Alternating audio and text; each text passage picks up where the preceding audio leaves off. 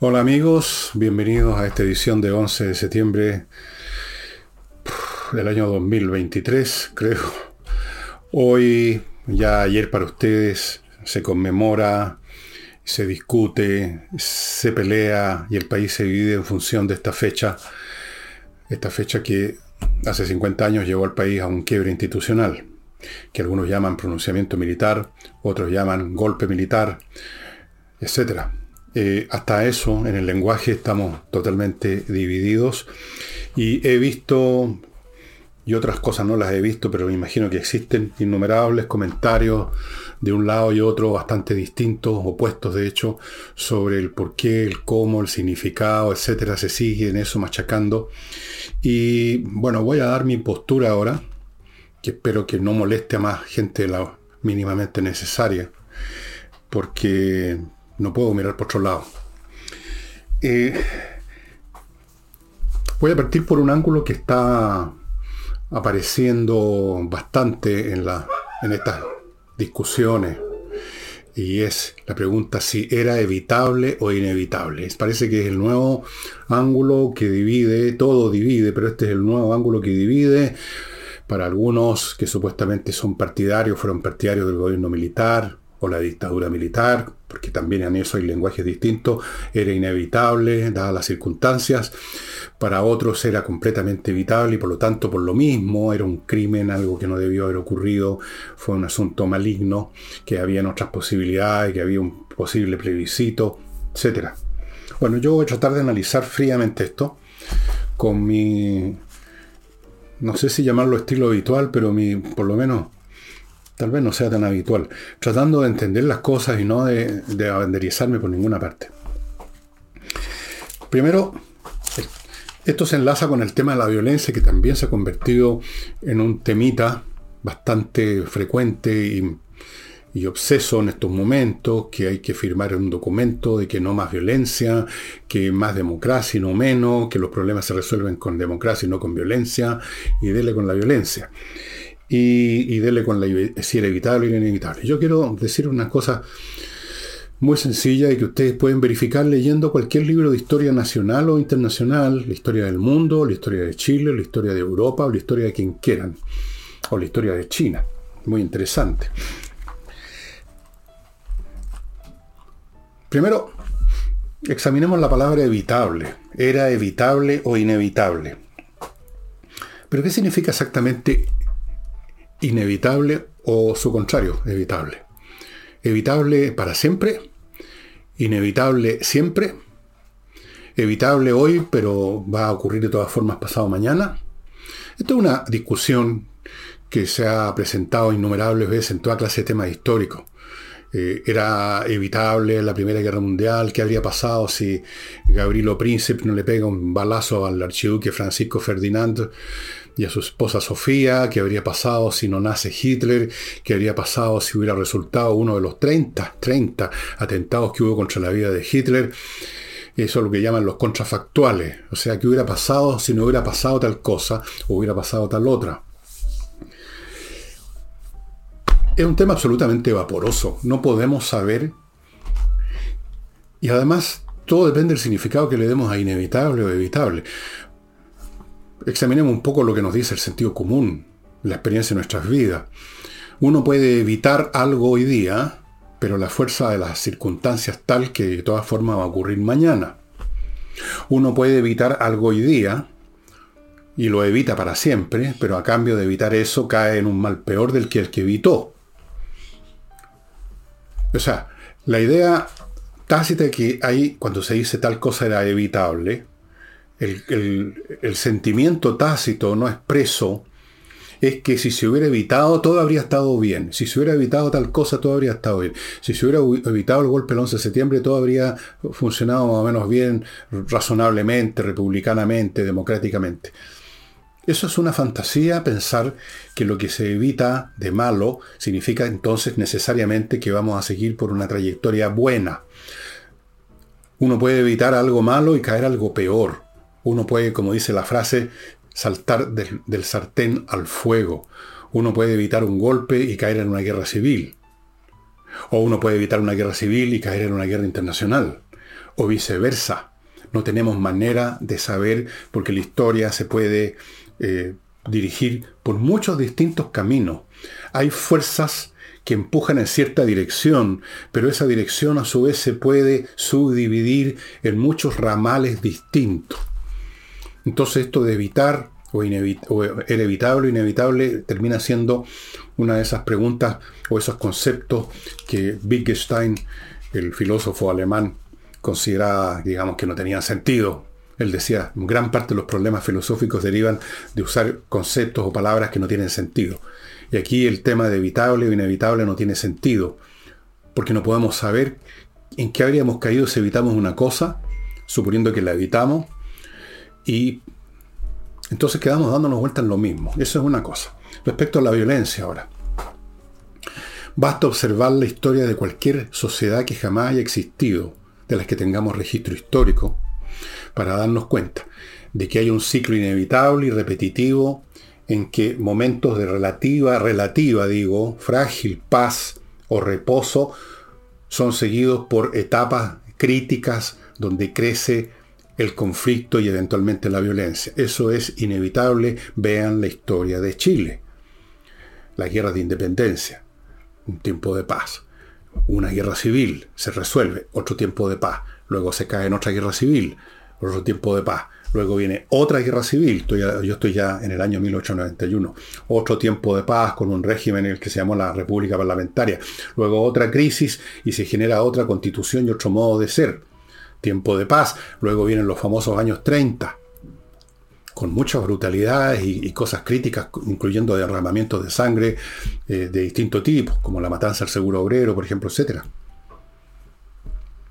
Ha sido así y va a ser siempre así. Varían los grados de violencia, la amplitud del conflicto, pero inevitablemente las sociedades mientras están en eso que llamamos paz, en periodos pacíficos, como por ejemplo el último que conocimos fue el periodo de la concertación, en ese periodo los procesos que están en marcha todos los días, interactuando unos con otros, producen inevitablemente tensiones, algunas se resuelven, otras se posponen, otras al interactuar con otros factores se multiplican, y se llega a una situación que es inviable, y que desencadena alguna forma de violencia y en muchas formas distintas.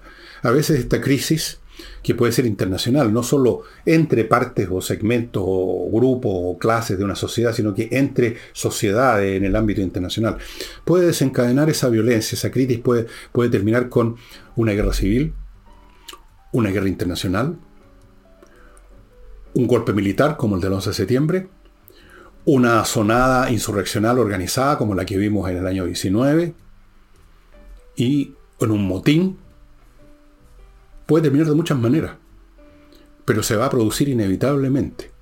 Y cuando uno se comprende esto y examina por qué finalmente llegó la crisis, por qué esos factores que se acumulaban y interactuaban eh, dieron lugar a una crisis que se resolvió en violencia, y cuando empieza el momento en que todos empiezan a mostrarse con el dedo quién es el culpable, como vemos ahora, unos dicen los culpables son los militares, el Pinochet. Otros dicen los culpables fue el gobierno de Allende y todo lo que intentó hacer. Esas son básicamente las dos culpabilidades que se achacan en este momento, ¿no es así? Y yo diría, no, en estos procesos no hay culpables. No tiene sentido, es como decir, ¿quién es el culpable que hay una, hay una pareja bailando? Las distintas personas los distintos grupos, los distintos partidos e intereses de una sociedad. Simplemente quieren moldear esa sociedad a su gusto, a su imagen y semejanza, lo más posible. Están convencidos que sus intereses, sus ideas son las correctas. No lo hacen, por, así decirlo, por, por una especie de maldad satánica. Quieren que la sociedad sea como ellos ven que debiera ser. Están absolutamente convencidos, pero hay otros que piensan distinto se generan tensiones políticas, ideológicas, que toman muchas formas en distintas fases de, este periodo, de estos periodos supuestamente en paz.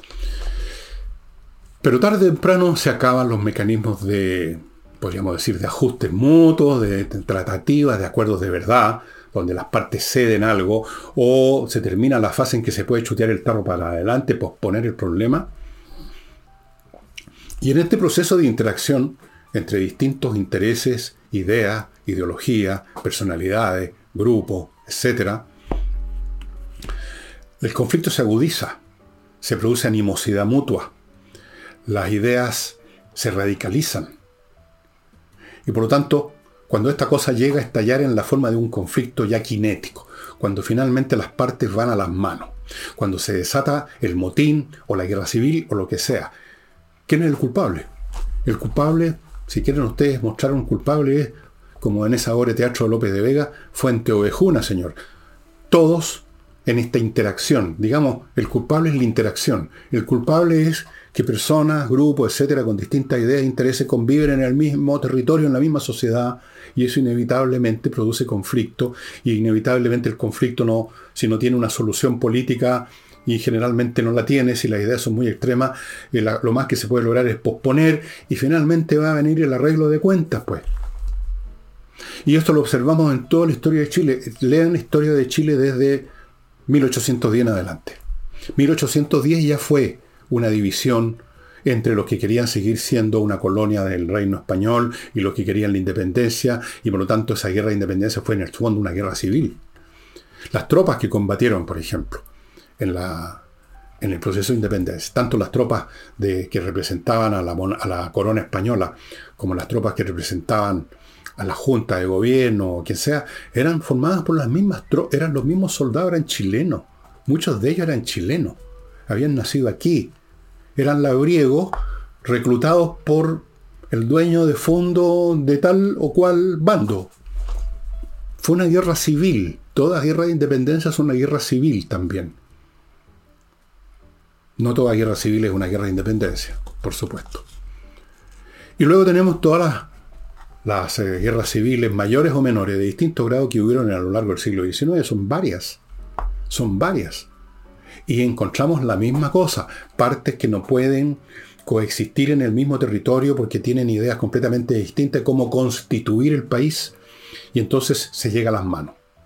Y alguien sale vencedor y establece un orden de cosas que empieza por su propia naturaleza a generar sus propias tensiones, sus propias crisis, distintas a las anteriores probablemente, pero se da el mismo mecanismo y llega un momento en que el asunto no se puede resolver por las buenas y se resuelve por las malas. Y tenemos otra guerra civil. La última que tuvimos fue la del 73, porque en el fondo eso también fue una guerra civil.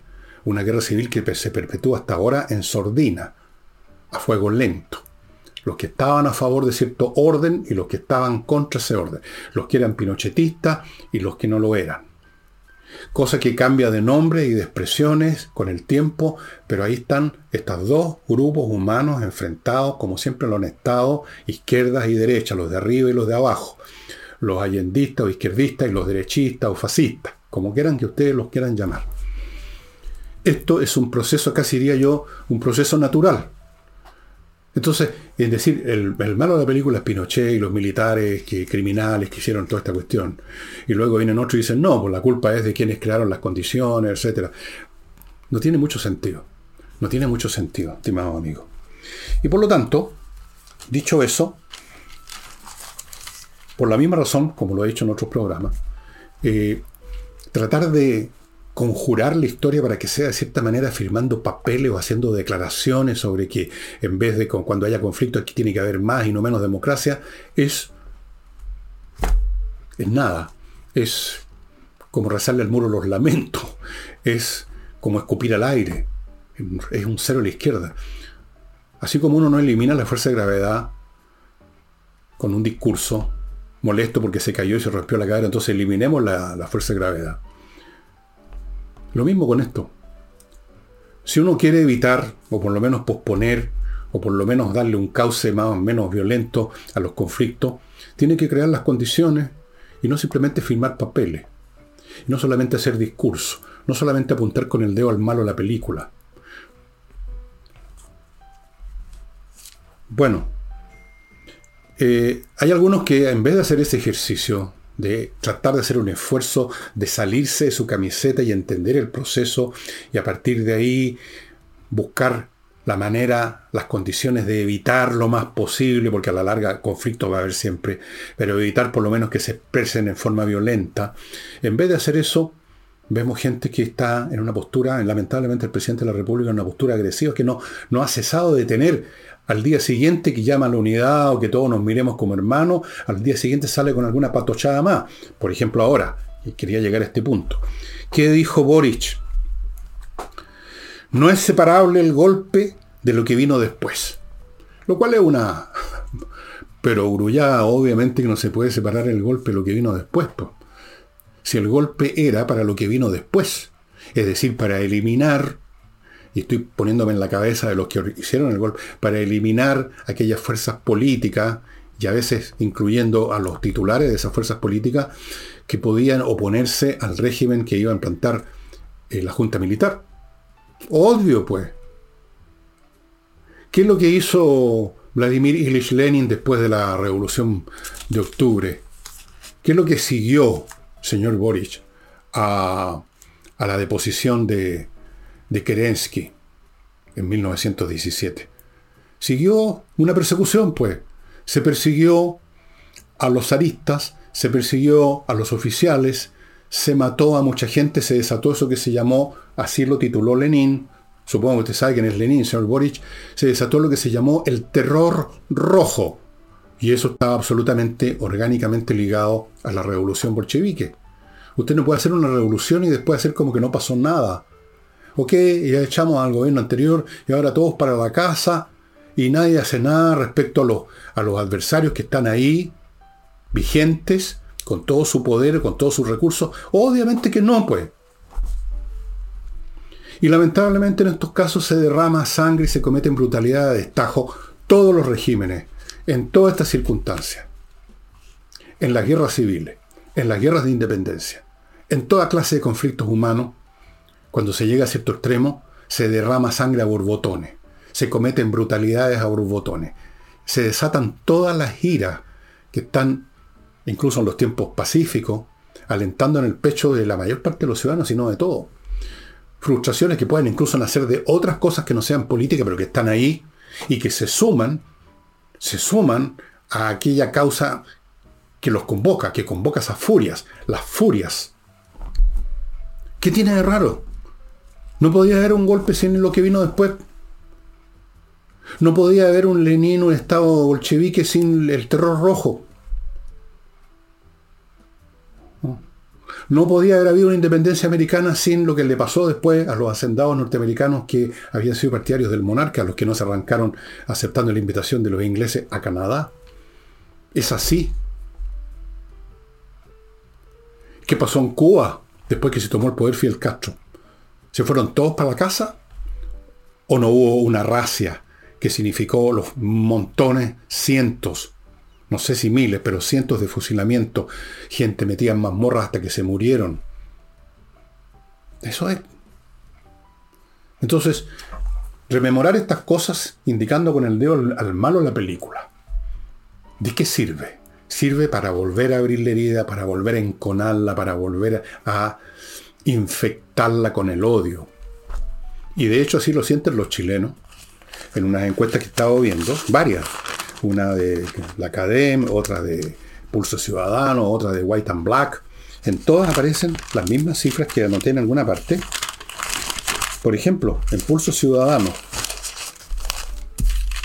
el 70% considera que esta conmemoración organizada por el gobierno de Boric, el 70% que es negativa, que divide a los chilenos. Black and White, el 56% considera que le hace mal al país. Y así sigo, ¿para qué sigo? CADEM también tiene cifras parecidas. Todos tienen cifras parecidas porque esa es la realidad objetiva. Bueno, voy a seguir con esto, amigos, con otros temas vinculados a esto que están sucediendo en nuestro país ahora, en la semana, el mes, todo este año, después que me haga cargo de mi primer bloque que lo inicio con Kame ERP, un software financiero, contable y administrativo para todo tipo de empresas, que le va a servir para todo. Está ganando, perdiendo plata, cuánto le deben los clientes, facturas electrónicas, revisar estado financiero, controlar stock de productos, procesar remuneraciones, eh, integrarse con los bancos, con el servicio de impuesto interno, con Mercado Libre, con de todo. Es una un software, digamos, global, que es como una inteligencia artificial, eso es lo que, que le va a manejar a la perfección su negocio, amigo. No siga con papel y lápiz nada más, estas cosas hay que hacerlas bien. Ahí están los datos para conectarse con ellos. El asunto es accesible, es fácil, es expedito. Kame ERP. Continúo con la Academia de Inglés en treninglés.com que está ofreciendo unas clases para reforzar en el en inglés, por cierto, a niños, alumnos, colegiales que les va mal, en el que están con un rojo, que está también echando a perder sus promedios de todo el curso, son importantes para después, los famosos promedios. Clases de reforzamiento para niños, el programa es 12 clases por 259 mil pesos. Me parece a mí súper razonable el precio. Y no olviden que aprender inglés no es una cosa marginal. Hoy en día el aprender inglés es tan importante como aprender matemático aprender castellano. O sea, uno no se las bate en este mundo sin, no se las bate bien sin saber inglés. Continúo con Edifito. Este es otro software, pero naturalmente es para administración integral de edificios que abarca muchos aspectos aspectos físicos, aspectos contables, aspectos administrativos, aspectos financieros. Es un barco, un edificio, un barco que no se mueve ni navega, pero tiene tantos elementos como un barco y hay que tener un buen software que permita que no se nos olvide nada de un mes para otro, que las cosas estén funcionando a la perfección. Este software está vigente en miles de edificios en América Latina y por algo será. Continúo con tuasesoriatributaria.cl, que es un grupo de profesionales que además de darle una gran asesoría tributaria a la empresa y a las personas que trabajan ahí, especialmente ejecutivos, etcétera, al dueño, que saca una cantidad como sueldo personal, etcétera, todo eso, más asesorías contables. Para eso tienen un equipo multidisciplinario que se hace cargo de la contabilidad en forma completa, prepara los estados financieros, las declaraciones de impuestos personales y de empresariales, planifica el tema tributario, todo en tuasesoriatributaria.cl y termino recordándoles amigos que Climo, miclimo.com, esta empresa chilena premiada porque instala la mejor climatización, ojo con el verano que se viene, está ofreciendo algo que ninguna otra empresa ofrece. Cinco años, cinco años de garantía por la instalación. Póngase ya en contacto con mi climo. Bueno, Boris, aparte de decir que el, eh, lo que vino que no se puede separar el golpe de lo que vino, que es una obviedad. También, tampoco se puede separar el golpe de lo que vino de lo de antes. Y tampoco se puede separar de lo después. Debiera hacer las dos cosas, Boris, ya que quiere ser tan sociológico en sus argumentos, diga que también lo que vino antes, lo que pasó antes, está tan ligado al golpe como lo que pasó después está ligado al golpe. Las dos cosas. La historia no tiene cortes. Pero dijo otra cosa. Dijo, otra frase que se está convirtiendo en un mantra que se está repitiendo mucho, y es esto de, creo que esto lo acuñó o la señora, la señora vocera de gobierno, la señora Vallejo, o algunos de sus asesores, de tener como 400 asesores, que esto de que los problemas se, se, arreglan con más democracia y no menos. Entonces esa frase gustó mucho, está de moda, y se repitió y dijo una frase, un párrafo, que tiene algunos elementos interesantes. Dijo, si mañana hay otra crisis, ojo con esa frase, mañana hay otra crisis, no, hoy ya hay una crisis, mañana va a crecer. Si mañana hay otra crisis, siempre habrá la alternativa que implique más democracia y no menos. Claro, efectivamente, cuando hay crisis, hay alternativa. Casi siempre. El problema es cuál es el grado de probabilidad de las alternativas. ¿Cuáles, probabilidades, ¿Cuáles alternativas uno ha trabajado arduamente para ampliar su, su ámbito de probabilidades, para hacerlas más probables? ¿Y cuáles son aquellas alternativas que al contrario uno las ha ido achicando? Ahí está la responsabilidad de los políticos. ¿Qué han hecho para aumentar las probabilidades de que las crisis se resuelvan pacíficamente? ¿Y qué han hecho para lo contrario? Además, como expliqué el otro día, esto de que más democracia y no menos es falso, es completamente falso. Eh,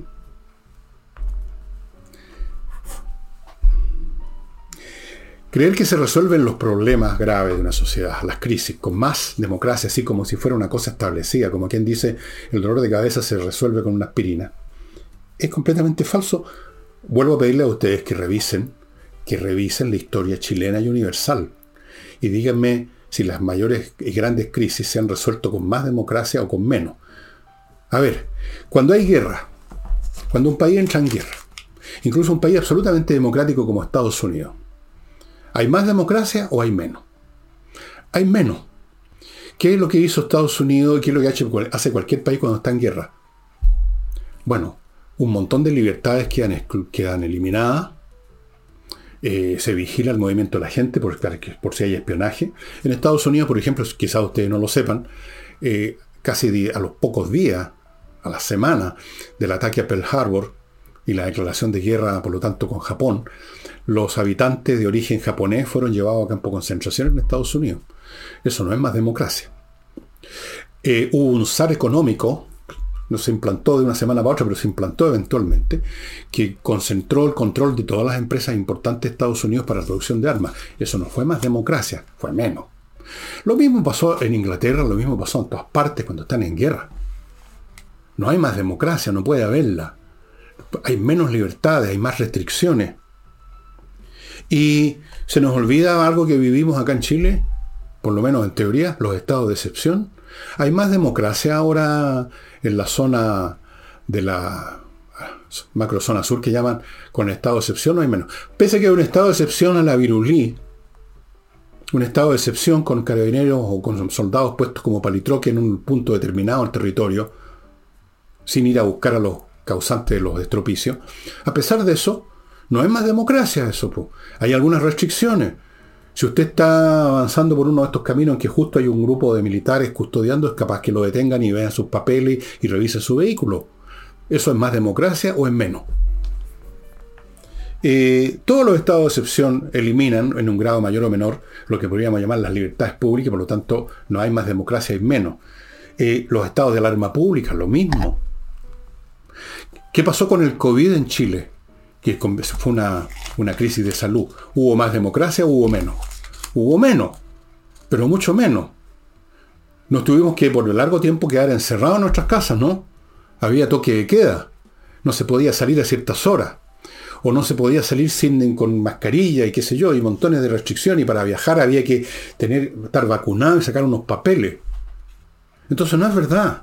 Simplemente va contra los hechos el decir que los problemas, las crisis se resuelven con más democracia y no con menos.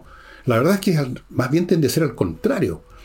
Porque cuando hay una crisis y hay que tomar medidas que pueden molestar a alguno, y las medidas se tienen que tomar rápido, con un aparato de autoridad que funcione sin estarle preguntando a medio mundo, eso equivale a menos democracia, no a más.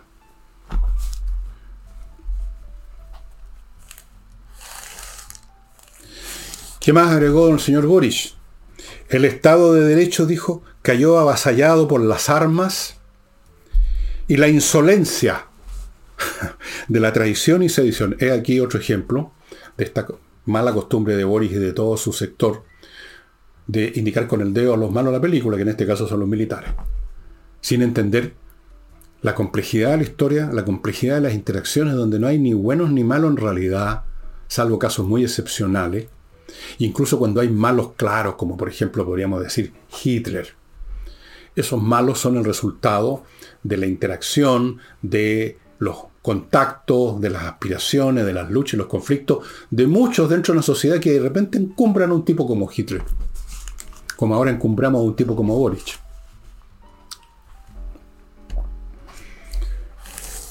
Yo les voy a decir algo que les va a sonar pésimo, y estoy seguro a muchos. La única forma de superar estos, estas crisis o estos estados anímicos, entonces no voy a hablar de la crisis del gobierno eh, porque es otra historia. Me refiero ahora específicamente al tema del 11 de septiembre. La única manera de superarlo no es ni con conmemoraciones en que todos indican con el dedo a ver quién es el malo, ni es con supuestos firmas de acuerdos y papeles. Todo eso solo vuelve a reiterar como una neurosis repetitiva y enfermiza y morbosa lo mismo. Lo único, y también lo muestra la historia Vuelvo a repetirle, lean historia nacional, lean historia internacional. Lo único que termina por hacer irrelevante estas cosas o curar esto es cuando se olvidan, cuando desaparecen, porque ya han transcurrido tres, cuatro generaciones. Nosotros no hemos transcurrido tres, cuatro generaciones todavía. Estamos empezando con la tercera quizá. o estamos en la segunda, después de los hechos de septiembre del 73. Piensen ustedes en, las crisis que hubo en el siglo XIX en nuestro país. Analicen cuáles fueron los factores que llevaron a cualquiera de las guerras civiles del siglo XIX. Y díganme, leyendo el libro de historia, si hay alguna de estas causas que les, les mueva el corazón, que les haga tilín. Ninguna, pues, les importa un huevo. Se sienten emocionados, salvo que sean ya demasiado se sienten muy emocionados y se ponen a derramar lágrimas por un bando por otro por la guerra civil de 1899, 91, 1891? No, no, no creo. No creo. Entonces, hay cosas que así como en la vida personal uno no puede resolver recordándola una y otra vez, eso es digno de ir al psicólogo, eso se llama neurosis, uno las olvida, el mecanismo del olvido es muy sano olvidarnos de las cosas que no podemos reparar, que no podemos curar, que fueron desagradables. Las recordamos ya en su momento suficientemente, seguirlas recordando todo el tiempo, esa enfermedad. Yo conocí una persona, no voy a dar nombre ni nada, por supuesto, que uno de cuyos hijos fue, murió en una situación que nunca se esclareció bien por la policía. A mí me tocó alguna vez hacer una, una nota sobre este asunto, años atrás, yo diría unos 20 años atrás o más. Y me contaba el padre de este joven que había, se había desvanecido, que su mamá pasaban los baños y los años y seguía llorando todos los días como si fuera el día siguiente de la desaparición. Eso no es sano, ¿no es cierto? ¿De qué sirvió? Yo no sé qué habrá pasado después. Esto ocurrió hace mucho tiempo. Probablemente espero que haya terminado, haya hecho su duelo esta señora. ¿De qué sirve darle vueltas y darle vueltas tú fuiste el culpable, no fueron los demás allá, y pasaron tales cosas horribles, y tenemos que desfilar, y tenemos que marchar, y tenemos que rayar un muro, y tenemos que ir a quemar una tumba de alguien que es el malo, y el malo, y sigue el malo, y viene una nueva generación que ni siquiera había nacido en la época, y se sigue, y se sigue, y se sigue, como una vendetta siciliana. Díganme qué bien le hace al país. No me vengan con esa frase cliché de que los que no recuerdan bien la historia están condenados a repetirla. No, señor, no es verdad eso. La historia se repite igual, se repite de todas maneras en estos ciclos. Lo que cabe no es recordar o no recordar, sino que hacer las cosas bien para que el ciclo, en su inevitable fase de conflicto, este conflicto sea resuelto de la manera más inteligente, más pacífica, menos violenta, menos brutal, dentro de lo que sea posible. Y a veces no es posible, pero hacer el intento. Bueno, con esta frasecita de la insolencia, de la traición y la sedición, yo creo que esa frase no cayó muy bien, le digo al tiro, porque yo sé estas cuestiones, tengo informaciones. No cayó muy bien en las Fuerzas Armadas, eso de la insolencia y todo eso. No, no. Pero Boris no, no aprende nunca. Es una de estas personas que uno ha conocido toda la vida, ¿no? Desde cabro chico en el colegio conoció al, que no aprendía nunca. bueno, no, no aprende nunca, Boris. Se deja llevar todo el tiempo eh, es un hombre de mediana inteligencia solamente, y esos son las primeras víctimas de las pasiones, porque su sistema de control frontal del cerebro no funciona bien, entonces va, así como llamó a que cobarde a una persona que se suicidó, ¿no es cierto? Porque no pudo aguantarse, ahora no se pudo aguantar y ahora la insolencia. La insolencia, la traición y la sedición una vez más culpabilizando como un tema personal de los milicos que estaban ahí en ese momento de hacer el mal. Hagamos un golpe de Estado hoy día para joder a la gente. No, no fue así. Es, fue una danza siniestra, una danza que nos condujo a todos al abismo. A todos. Y en esta danza todos estaban tocando instrumentos, todos estaban en la pista de baile, señor. Yo nací mucho antes que usted, así que sé mejor que usted cómo fue la cuestión. Conocí a mis compañeros en la universidad, veía a los jóvenes cómo se preparaban y, mostraban sus pistolitas de, calibre 22, eh, haciéndose los revolucionarios que iban a, imitar al Che Guevara, y después estaban los otros que también estaban con actitud, y los de Pache Libertad también con actitudes belicosas. Los vi a todos enlazados con una presa de cachacascán rodando al abismo. ¿Cuándo van a aprender? Nunca. Recuerden la frase Hegel, la única lección que enseña la historia es que nadie aprende las lecciones de la historia. Bien, eh, vamos a mi segundo bloque.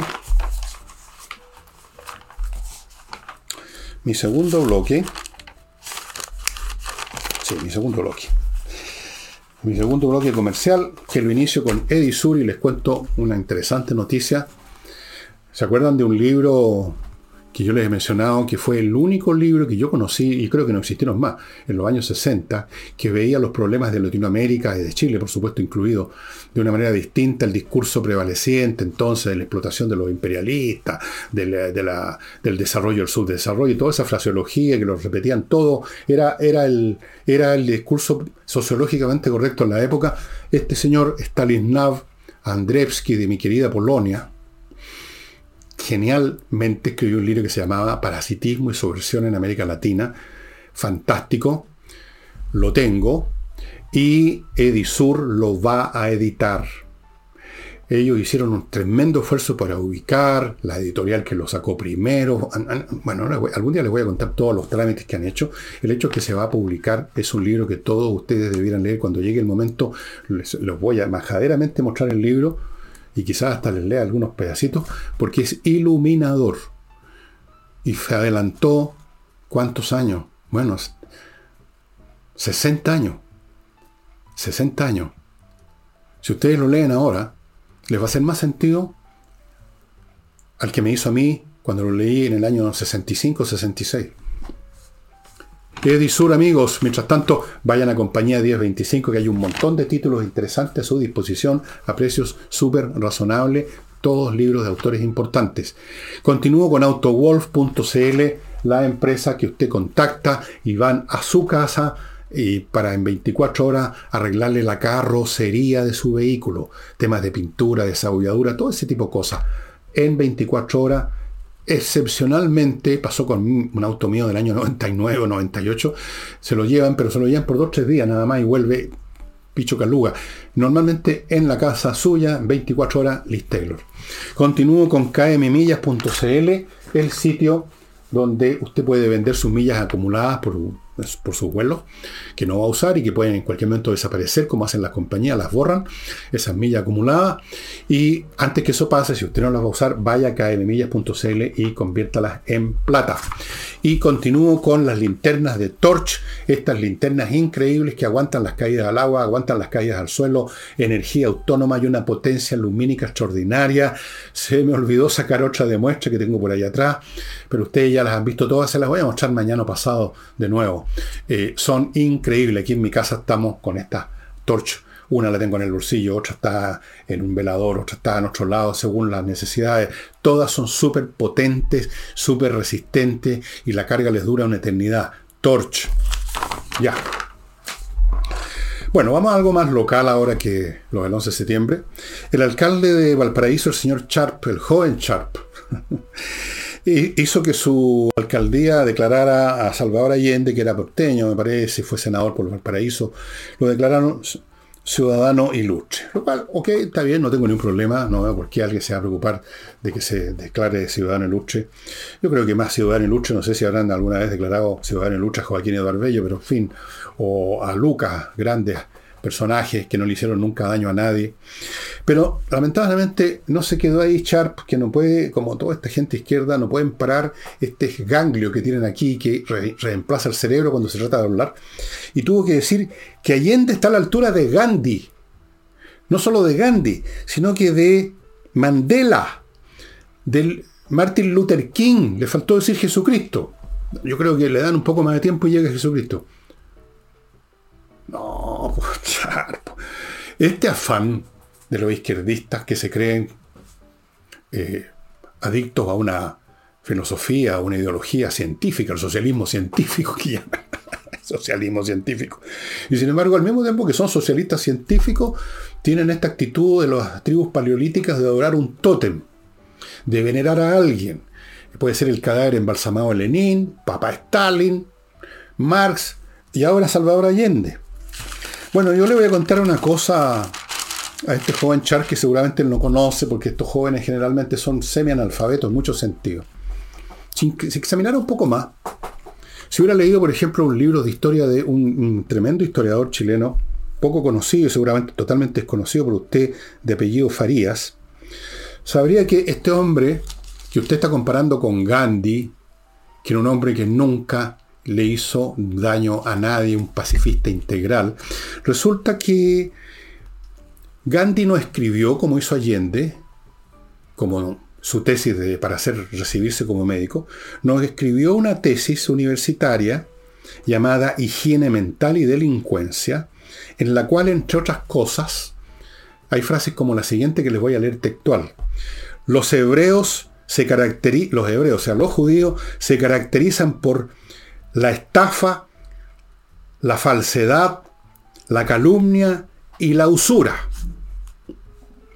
Y escribió después, en un momento dado en que fue ministro de Salud, entre 1939 y 1941, señor Chap, escribió o propuso, estaba proponiendo un proyecto de ley de salud de eugenesia, ya sabe lo que significa eugenesia, finalmente significa eh, de algún modo extirpar, eliminar o impedir que se reproduzcan, una intervención al, estilo nazi, eugenesia para los homosexuales, señor Sharp, para los epilépticos, señor Sharp, para los débiles mentales, señor Sharp, por Dios que habría tenido pega ahora, y para los alcohólicos.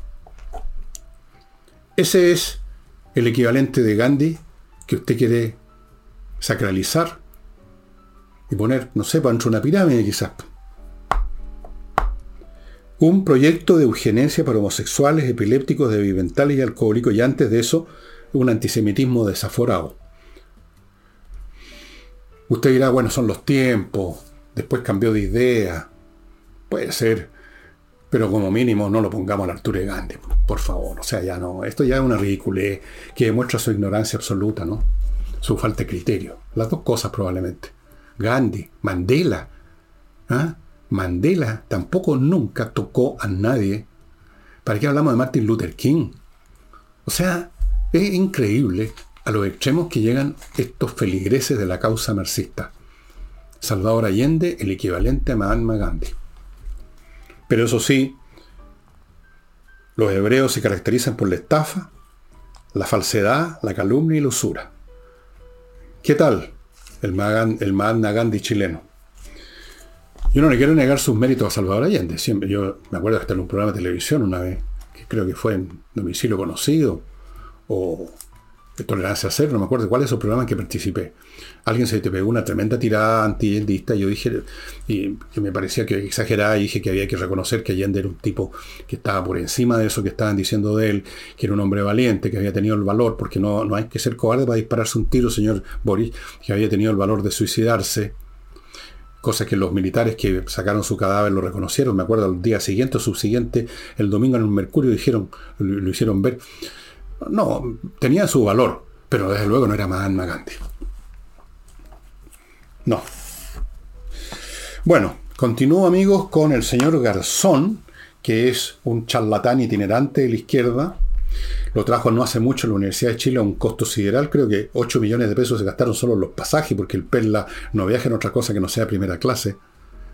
No sé cuánto le habrán pagado de honorarios para venir a hacer unas conferencias sobre lo humano y lo divino.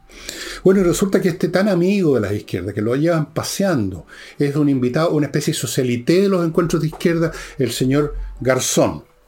Resulta que ahora es mediador, dice él, de la causa mapuche, porque hay un grupo de mapuches que están demandando al Estado chileno para que les devuelvan tierra de los tatara, tatara, tatara, tatara, tatara abuelos que supuestamente eran de ellos, aunque en realidad en esa época no existían los títulos de propiedad, no existía propiamente tal el concepto jurídico y fáctico de propiedad de la tierra, pero no importa. El señor Garzón, que ya ha hecho sus numeritos en este tema, por ejemplo, este señor Garzón, que dicho sea de paso, lo inhabilitaron 11 años por prevaricación. Eh, estuvo defendiendo a Bolivia en la demanda que ellos hicieron contra nosotros por la cuestión marítima. Este es el gran amigo de Chile, que lo pasean los izquierdistas por todos lados y le van a caer de rodillas del para chuparle los. A ver qué cosa. Los calcetines. No, no, no sean mal pensados. Vino a fotografiarse después de la insurrección de 19. Vino ahora a fotografiarse y él a arrodillarse y a chupar calcetines a la primera línea. Flor de Ganapán, charlatán de izquierda, que por supuesto creo que está ahora con la cuestión de la conmemoración del 11 de septiembre, y sin embargo va a actuar contra Chile. Se llama mediador, pero no va a mediar. Él es partidario de la causa mapuche.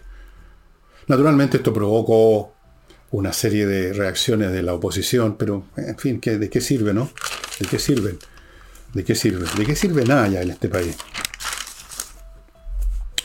Vamos ahora a la señora Bodanovic, que preside el Partido Socialista. Cada vez que escucho a la señora Bodanovic, como cada vez que escucho a Álvaro Lizalde, como cada vez que escucho a cualquiera de esas personas, como cada vez que escucho a los líderes del PC, como cada vez que escucho a, los, a cualquiera de la sensibilidad del Frente Amplio, una y otra vez se me viene a la mente, en forma inevitable, como una maldición gitana, la certeza, la percepción por Dios, que penca la clase política chilena de hoy en día. Qué mediocres son en general, digamos, qué intelecto más mediano, más tonto, más repetidor de frases hechas. Bueno, salió la señora Bodani a decir que una parte de la derecha, refiriéndose obviamente a los republicanos, una parte de la derecha se ha envalentonado por su éxito electoral. Y se ha convertido en una derecha negacionista. Para la señora Bodanovich, en su desplandeciente inteligencia, el defender puntos que no son los de ella, que son los contrarios de ella, que para mí para el juicio de la gran mayoría de los chilenos, por lo menos dos tercios de los chilenos, son cuestiones de sentido común, simplemente, para ellos eso es envalentonarse. Aquí, en la derecha, señora Bodanovich, no hay envalentonados Aquí hay acobardados. La derecha ha sido todo este tiempo, y desde, casi siempre, cobarde. No se envalentonan nunca. Han dado puras muestras de cobardía. Ahora, y respecto a los republicanos específicamente, yo no sé si se van a envalentonar o se van a cobardar eventualmente. Hay algunas personas que yo conozco y que respeto, que tienen canales de YouTube políticos, la persona que está escuchando esto, y lo está escuchando sabe a quién me refiero, eh, me han manifestado personalmente en conversaciones privadas el temor que tienen de que también los republicanos en su momento lleguen a caer en esa postura claudicante. Aquí no hay envalentonado en la derecha, señora. Aquí cuando más de repente la derecha tradicional, o sea, UDI, RN, de repente así con voz temblorosos, sacan alguna objeción, pero después corren a hablar como está haciendo el Sue Galilea de que todo lo que debemos hacer son acuerdos. De los republicanos, no me pronuncio todavía hasta no ver bien con el tiempo cómo se portan. Aquí de los únicos que tenemos constancia que son unos envalentonados, aparte de que son unos hueones, son aquellos que usted recordará, señora Bodanovich, supongo que recordará, que cuando se constituyeron en aplastante mayoría en el Consejo, en la Asamblea Constitucional 1.0, creyeron que tenían el país en sus manos y en forma chirriante y estridente se paseaban por los medios de comunicación diciendo ahora somos nosotros los que mandamos, ahora ustedes tienen que cantar y bailar con nuestra tonada. ¿Quiénes eran los envalentonados entonces, señora? Veámoslo de otro modo ahora. Así que si uno defiende una postura, una postura, y tiene la mayoría de los votos porque hay un, país detrás que tiene la misma postura, entonces uno se envalentonó. Con lo cual quiere decir, porque esa la, el uso que se hace de, eh, de esa palabra, de ese verbo envalentonarse, es una valentía un poco artificiosa, forzosa, así de que de media gratuita. No, yo no veo envalentonamiento. Yo cuando veo estados anímicos en la, en la oposición, eso veo más bien acobardamiento. Envalentonamiento no he visto todavía por ninguna parte. Y ustedes como están derrotados, como fueron derrotados, como han sido derrotados y van a seguir siendo derrotados, entonces andan viendo que les van a pasar máquinas por encima, que los otros se envalentonaron, que son negacionistas porque negan sus ideas, niegan su negacionismo, porque aquí voy a contar una cosa, si hay negacionistas en Chile, es la izquierda. Son negacionistas en el sentido que no entienden que desde el 10 de septiembre de 1973 para atrás, ellos también formaron parte de este baile que describió al principio de este programa. Yo no siquiera lo estoy indicando con el dedo como los únicos culpables, no, creo que eran parte del baile que llevó a Chile a lo que llegó. Pero ellos lo niegan, lo niegan cuando, en forma implícita, cuando consideran de que todo pasó del 11 para adelante, que antes todo eran blancas palomas que estaban en un experimento maravilloso y democrático en la construcción del socialismo con vino tinto y empanadas, mientras se armaba el MIR, mientras se hablaba el MRDOM, mientras estaban los lautaristas, mientras el propio gobierno hablaba de que estaban dando armas. No, eso no existió. Eso sí que es negacionismo, señor Aguadanovich. O es ignorancia nomás, por analfabetismo histórico. No sé cuál de las dos. Las dos probablemente. Usted, como a todos los de su sector, no solamente los rajaría en una prueba de matemática, porque no tiene ni idea, sino que los rajo en una prueba de historia, no me cae ni una duda. Una especie de prueba de aptitud académica de historia, y con pura historia chilena, ¿eh? no voy a poner a los romanos ni a los griegos, porque no, historia chilena. A ver si sabe. A ver si sabe, por ejemplo, cuál fue la segunda revolución que hubo en Chile y qué año, y quiénes fueron los protagonistas de la segunda guerra civil, perdón, que hubo en Chile en el siglo XIX. No tiene idea, probablemente. Vaya a revisar sus libros. Vaya a buscar los libros, sus chiquillos, si tiene libros de historia por ahí a mano. Bueno, eh, volvemos al punto inicial que ya creo que les mencioné, de cómo la gente está viendo esta conmemoración, de cómo la gran mayoría de la gente, según Pulso Ciudadano, el 70% cree que esto no sirve más que para dividir más, como en otra encuesta, la de Black and White, Black and White o Black White, no sé cómo es, el 56% dicen que le hace mal al país, etcétera, etcétera, etcétera, amigos. Un país en cierto sentido, por lo menos como, como una manera de entender las cosas, no es que sea igual, esto es una analogía, una metáfora si ustedes quieren. Pero en cierto sentido un país es como un individuo, un individuo más complicado porque no tiene una mente, sino que tiene millones, pero tiene cosas que las unen esas mentes, una cultura común, etc. Así que podemos hacer un paralelo más aproximado. Y así como un individuo que no es capaz de superar un traspié o una tragedia, una desgracia que le ocurrió, y se obsesiona en pensar en ella, en, en, ese, en ese problema. Es considerado por los médicos como un enfermo mental que requiere el tratamiento de un psicólogo o de un psiquiatra, y en caso de extremo se lo lleva al manicomio. Una sociedad que es incapaz de superar, que en el fondo equivale a olvidar, está jodida.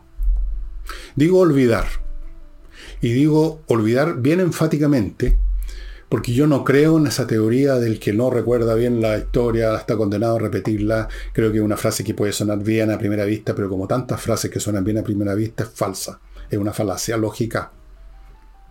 Recuerde usted o no recuerde que hubo una guerra civil, se vuelven a producir guerras civiles. Recuerde usted o no recuerde que la historia humana está repleta de guerras, se vuelven a producir guerra como lo estamos viendo ahora.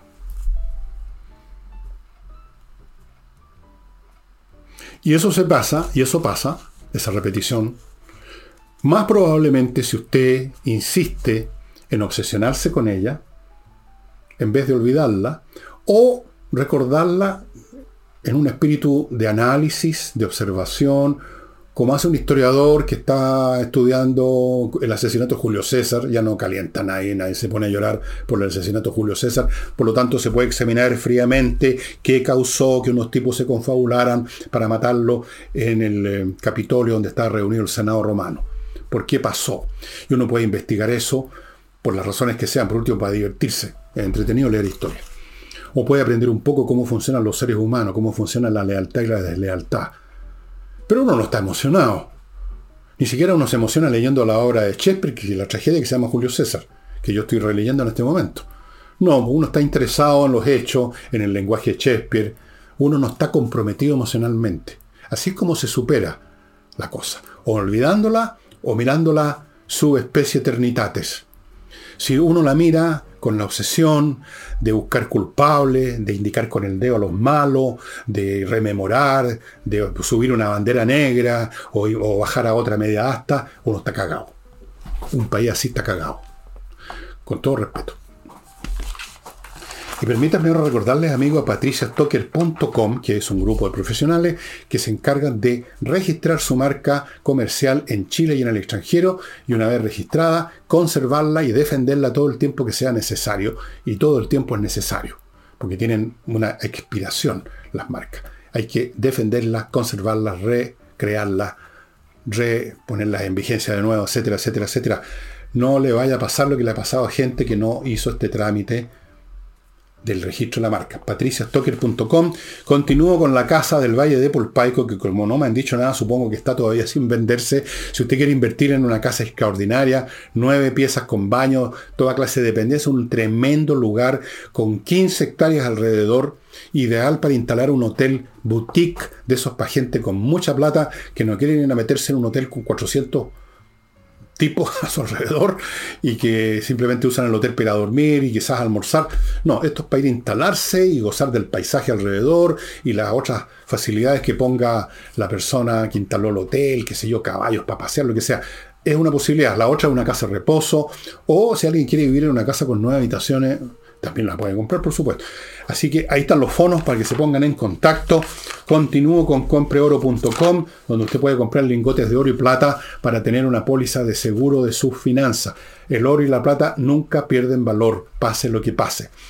Continúo con remodeling, puros profesionales para remodelar su casa, profesionales de la pintura, del amoblado cocina, de los pisos, cambios de estructura de su casa con arquitecto, todo con remodeling.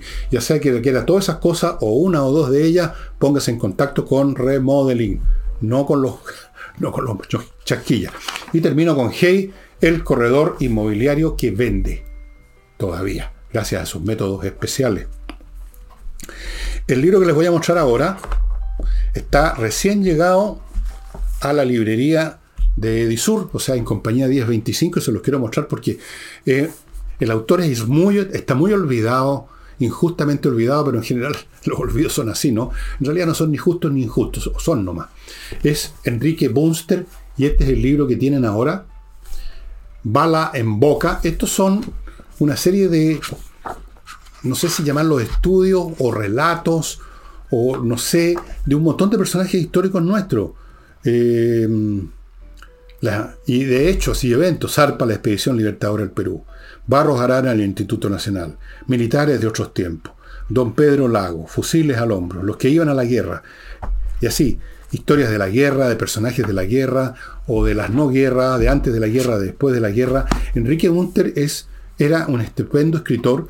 Yo nunca voy a olvidar cuando de cabro chico, chico de haber tenido, a ver, estábamos viviendo en Bandera, de haber tenido 8 o 9 años y leí un libro de él que se llamaba Un ángel para Chile, una novela increíblemente ingeniosa en que el ángel para Chile es un Tony de un circo que inventa una loción para el pelo, para que a los calvos les salga pelo, y por lo tanto se convierte en un ángel para Chile, porque esto, esta loción que producía este ángel imagínense, se convierte en algo más lucrativo para Chile que el cobre. Entonces, es una novela súper divertida, me acuerdo, muy entretenida, no me acuerdo el detalle, la leí hace, tenía 8 o 9 años, imagínense, tenía 60 años menos, no más, 65 años menos, no me acuerdo, pero sí me acuerdo de Enrique Gunter por esa novela, y tiene otras cosas acá, y, y las van a, sus familiares, me parece, algunos descendientes están editando todas estas cosas, y bala en boca, son relatos y son historias muy entretenidas